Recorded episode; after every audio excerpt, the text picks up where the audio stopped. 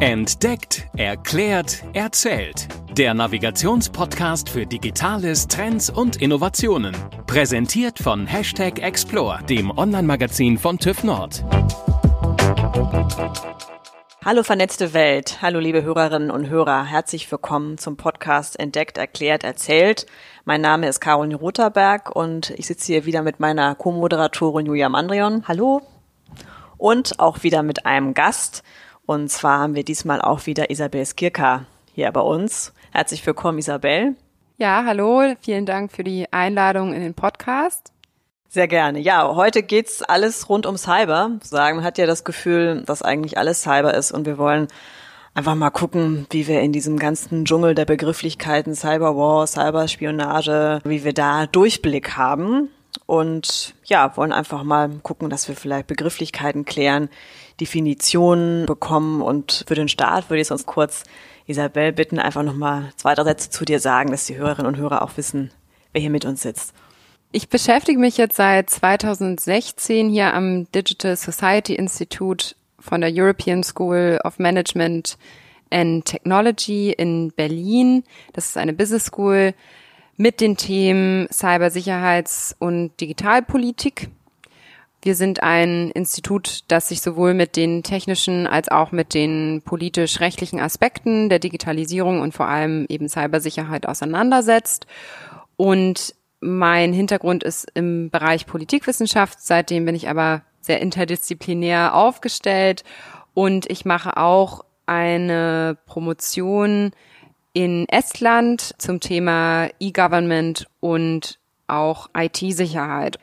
Isabel, du warst schon einmal Podcast-Gast bei uns und wir haben uns schon sehr ausführlich über das Thema Regulatorien zum Thema IT-Sicherheit unterhalten. Du hast uns schon mal einen großen Einblick gegeben, wie sich die IT-Sicherheit für Verbraucher und auch für Unternehmen darstellt. Heute möchten wir noch mal so ein kleines bisschen in die Glaskugel mit dir gucken und einmal auf das Thema Bedrohung auch durch Cyberattacken eingehen. Wir hatten es auch schon mal ein bisschen angerissen im ersten Teil, wollen aber heute auch noch mal etwas mehr, Caroline sagte es gerade schon, die Begrifflichkeiten Cyberkriegs, Cyberspionage und so weiter beleuchten.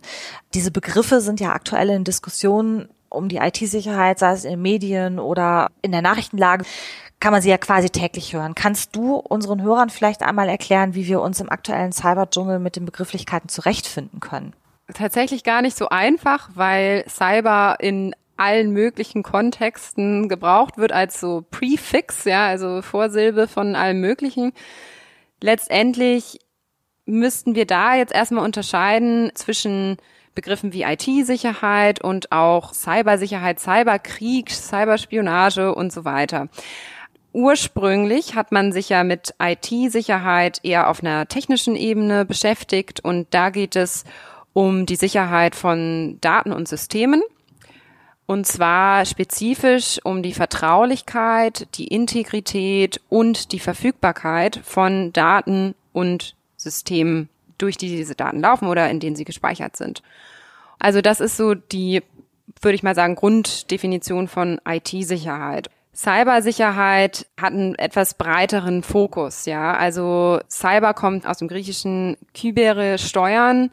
Also hier geht's nochmal um einen etwas breiteren Fokus auch. Dieser Begriff ging dann durch die Popkultur und durch alle möglichen verschiedenen Phasen.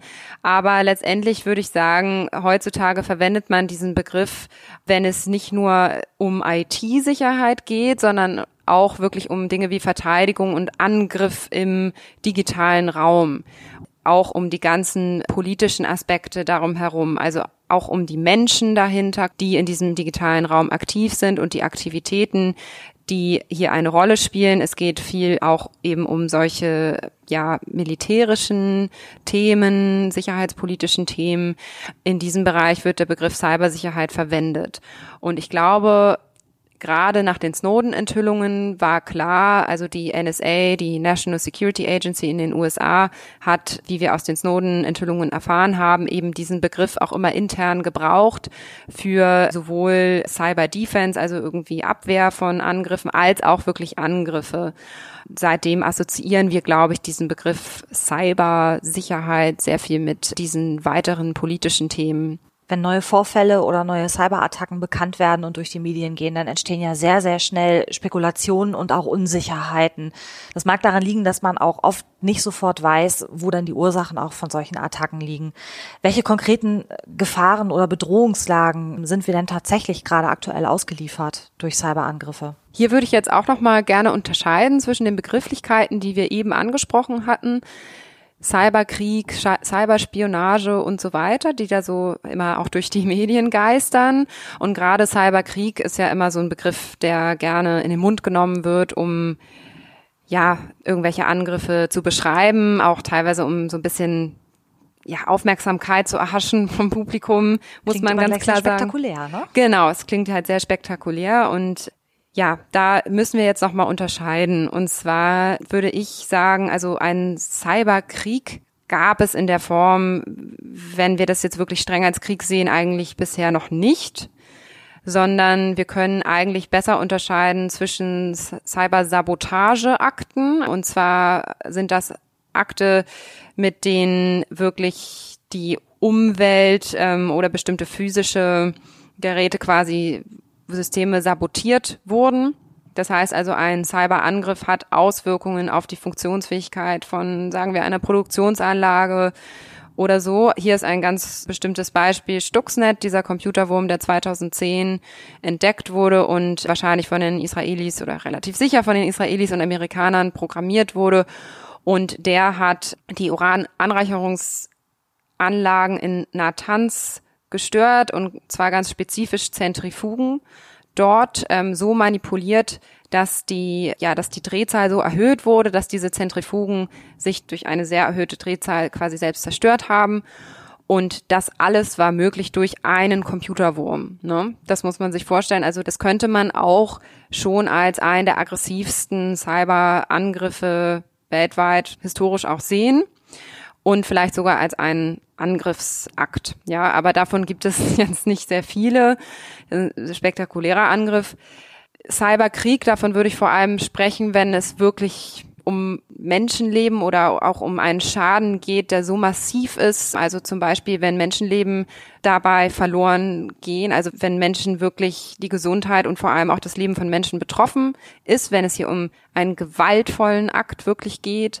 In einigen Fällen könnte man vielleicht auch einen ganz massiven Schaden, wirtschaftlichen Schaden oder einen ganz massiven Schaden an Infrastrukturen als Kriegsakt begreifen zum Beispiel das Ausschalten eines Stromnetzes in einem ganzen Land, das dann wiederum zur Folge hätte, dass katastrophale Zustände eintreten und dadurch eben auch Menschenleben gefährdet sind. Aber wir müssen uns eben vor Augen führen, also Cyberkrieg ist jetzt nicht einfach ein Cyberangriff, der einen, einen Sachschaden verursacht, sondern es geht hier wirklich um Leben und Tod, wirklich wie im Krieg, ja. Also da müssen wir ganz klar bei bleiben.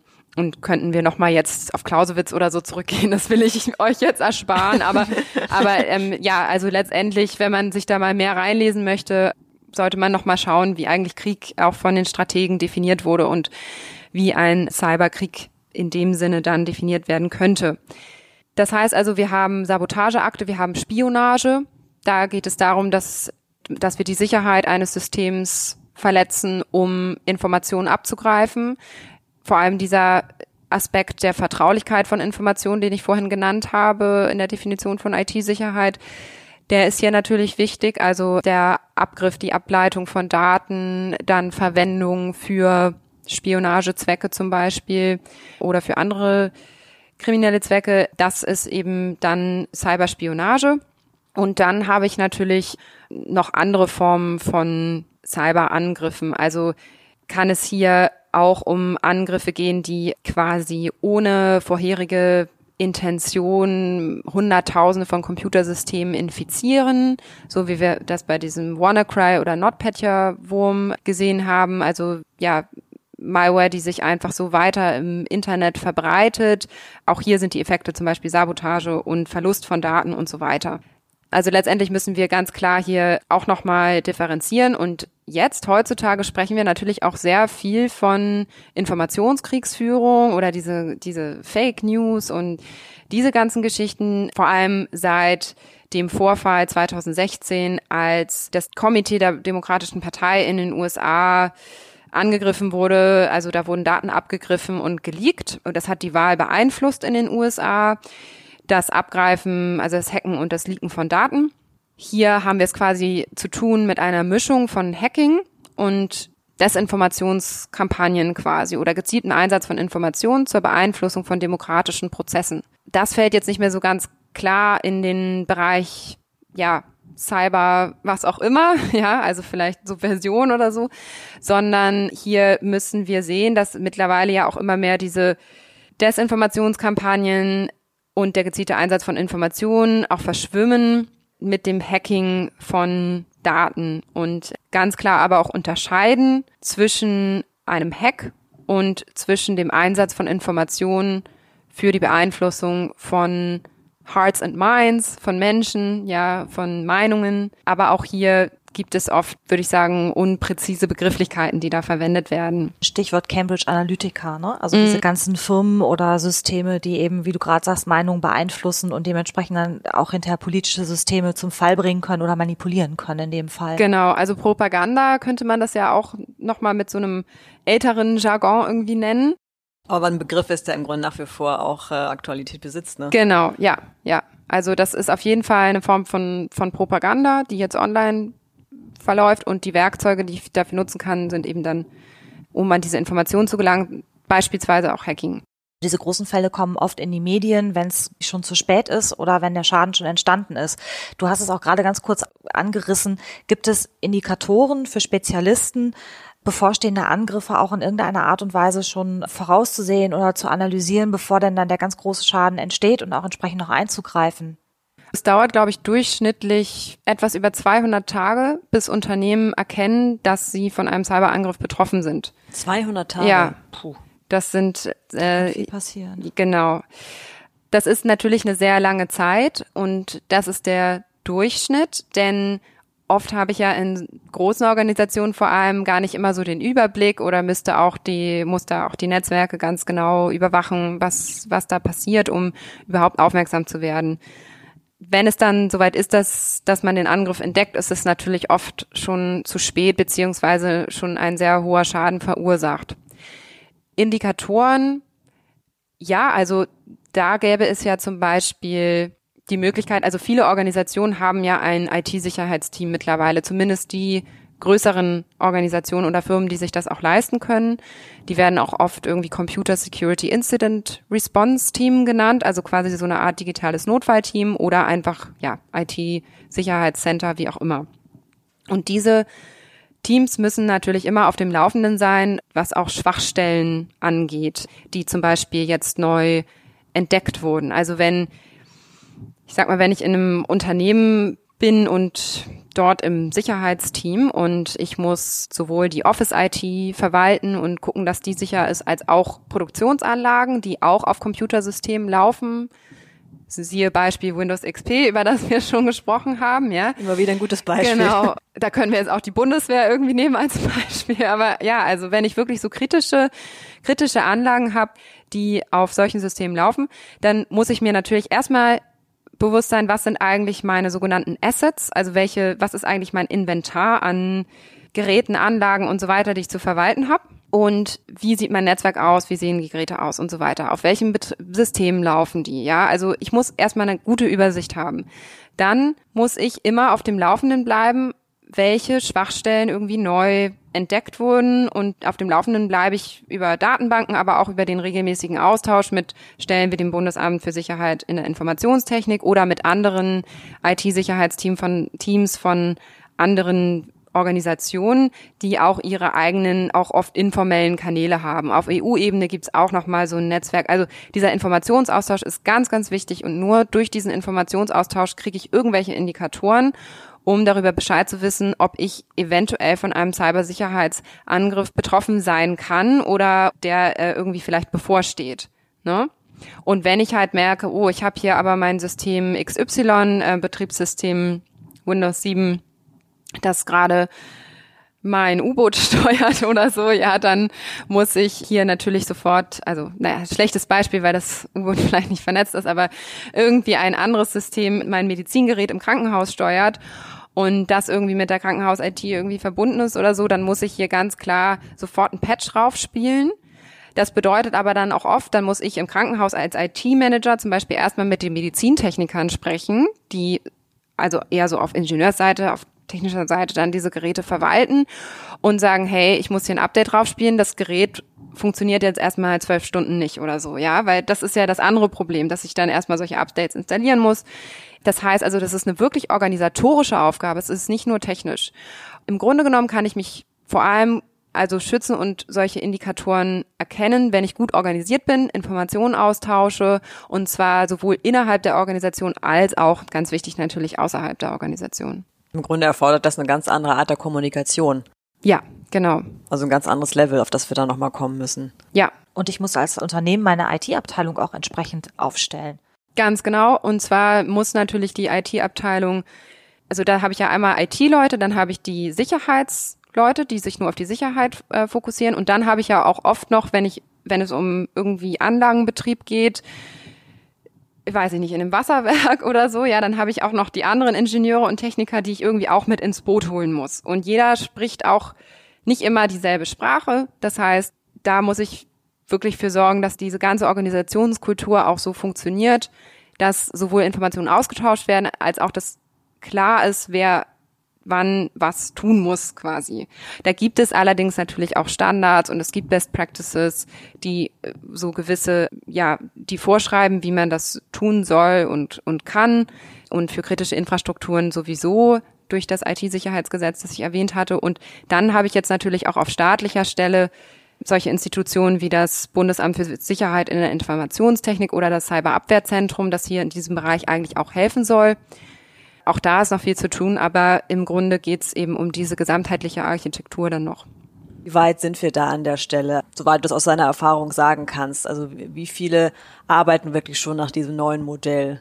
Also ich glaube, das Bewusstsein ist da einfach weil es ja immer in der Presse steht und so weiter. Und ich denke, bei sehr vielen Organisationen ist das Bewusstsein da, dass man eben was tun muss und viele implementieren auch Sicherheitsstandards, Sicherheitsmanagementsysteme. Vor allem natürlich die kritischen Infrastrukturen, weil sie einfach dazu auch verpflichtet sind. Aber ich würde sagen, auch durch die Datenschutzgrundverordnung müssen eigentlich alle Unternehmen bestimmte Datensicherheitsstandards auch implementieren. Denn Datenschutz ist ja auch nur möglich, wenn meine Systeme sicher sind. Das heißt, ich möchte natürlich nicht irgendwie Kundendaten verlieren und so weiter. Also das heißt, durch diese Regularien, glaube ich, sind auch viele auf jeden Fall dabei, ihre Systeme zu sichern. Wir sehen aber trotzdem natürlich, dass wir hier noch sehr, sehr viel zu tun haben, gesamtwirtschaftlich, gesamtgesellschaftlich wenn es jetzt um Organisationen geht, natürlich auch um einzelne Nutzer.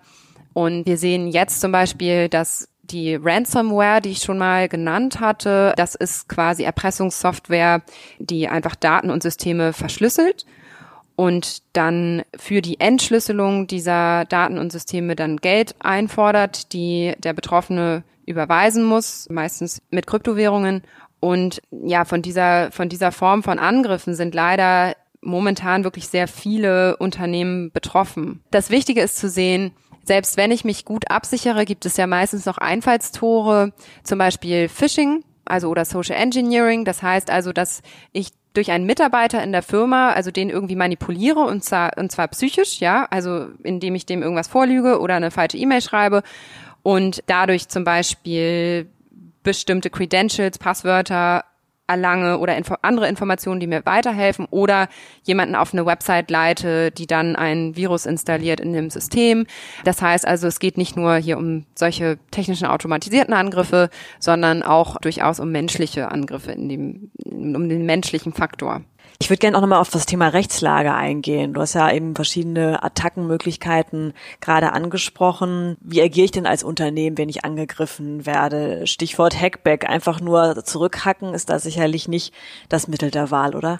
Nein, also das, das darf man gar nicht. Damit macht man sich auch strafbar als Unternehmen. Wenn man jetzt quasi irgendjemand anderen hackt, dann verstößt man gegen das Gesetz. Also das geht nicht. Gut, das wollen wir nicht. Aber was mache ich denn dann? Also meistens informiere ich dann eine Sicherheitsbehörde, zum Beispiel die Polizei. In Deutschland ist das ja auf Länderebene geregelt. Das heißt, ich informiere vielleicht das Landeskriminalamt oder wenn es da eine bestimmte Cybercrime-Stelle gibt, dann die. Viele informieren auch das Bundesamt oder das Landesamt für Verfassungsschutz. Wenn es jetzt dabei um einen Fall geht, der länderübergreifend ist oder auch um einen Spionagefall oder so, dann schalten sich da auch die Bundesämter ein, also das BKA oder das Bundesamt für Verfassungsschutz. Das sind jetzt erstmal die Sicherheitsbehörden. Ganz klar wende ich mich vor allem an das Bundesamt für die Sicherheit in der Informationstechnik, das BSI, das ich schon genannt habe. Das sind quasi die Techniker die hier auch den Unternehmen technisch zur Seite stehen können. Und die haben sogar sogenannte mobile Incident Response Teams, also so mobile Notfallteams, die im wirklichen Ernstfall dann auch einfach anreisen zu so einem Unternehmen und diesem Unternehmen dann vor Ort auch helfen, um einen Vorfall zu bewältigen. Also wie so kleine mobile Einsatzteams, die dann genau, vor Ort anreisen. Also einfach dann die Experten, die dann vor Ort sind und außerdem wird das BSI natürlich diese Informationen aufnehmen, analysieren, auch schauen, gibt es andere Vorfälle in der Art oder für wen sind diese, ist dieser Vorfall eigentlich noch bedrohlich und die dann hoffentlich auch informieren. Dafür gibt es im BSI das Lagezentrum Cybersicherheit, aber vor allem gibt es auch eben dieses Cyberabwehrzentrum, das ich erwähnt habe. Das ist eine Kooperationsplattform verschiedener Behördeneinheiten, also BSI, die Polizeien, die Dienste, auch die Bundeswehr sitzt zum Beispiel drin. Die tauschen sich dort über die Bedrohungen und Vorfälle aus. Ja, sind eben eine, eine wichtige Plattform, die auf jeden Fall noch verbessert werden muss. Aber als Unternehmen würde ich erstmal sagen, also wenn ich von so einem Angriff betroffen bin, dann wende ich mich also erstmal an diese Behörden und dann muss ich natürlich im zweiten Schritt schauen, wie ich diesen Angriff bewältige, wie ich meine Systeme eventuell bereinige von diesen Angriffen, was da zu tun ist. Das wird dann natürlich technisch und dann kann ich gegen vielleicht Strafanzeige auch erstatten, wenn wenn man den Angriff denn irgendwie zurückverfolgen kann. Also diese Zurückverfolgung gelingt dann eben vielleicht mit Hilfe von den Behörden, die ich eingeschaltet habe. Wenn aber so ein Angriff jetzt nicht so richtig zurückverfolgbar ist oder aus dem Ausland kommt, dann wird das natürlich erstmal ein bisschen schwierig. Also wenn der Angriff, sage ich mal, aus China kommt, da habe ich meistens jetzt keine Chance, dann den Verantwortlichen wirklich vor Gericht zu kriegen. Ne? Das ist kompliziert. Da bleibt dann tatsächlich nur der Schutz der eigenen Systeme und das so sicher zu machen, dass sowas einfach nicht mehr vorkommt. Ja, eigentlich schon, ja. Und manchmal werden natürlich auch Cyberkriminelle vor Gericht gebracht, aber ich sag mal, das ist jetzt nicht, das ist natürlich alles nicht so einfach wie in, in der physischen Welt, wenn ich einen Einbrecher habe, der halt wirklich physisch in, in meine Fabrik irgendwie einbricht und den ich dann vielleicht zurückverfolgen kann. Ich habe es ja auch in der Regel nicht mit Einzelpersonen zu tun, sondern mm. hinter vielen Angriffen stecken ja auch Netzwerke, die sich wirklich genau. organisiert haben. Genau, sowohl kriminelle Netzwerke als auch, wenn es wirklich um Staaten geht, die mich vielleicht angreifen, also Geheimdienste von anderen Ländern, dann habe ich es ja auch wirklich mit einem Gegner zu tun, der sich dem üblichen Rechtssystem in Anführungsstrichen entzieht und das ist eben vor allem ein Problem, wenn es um Spionagefälle geht.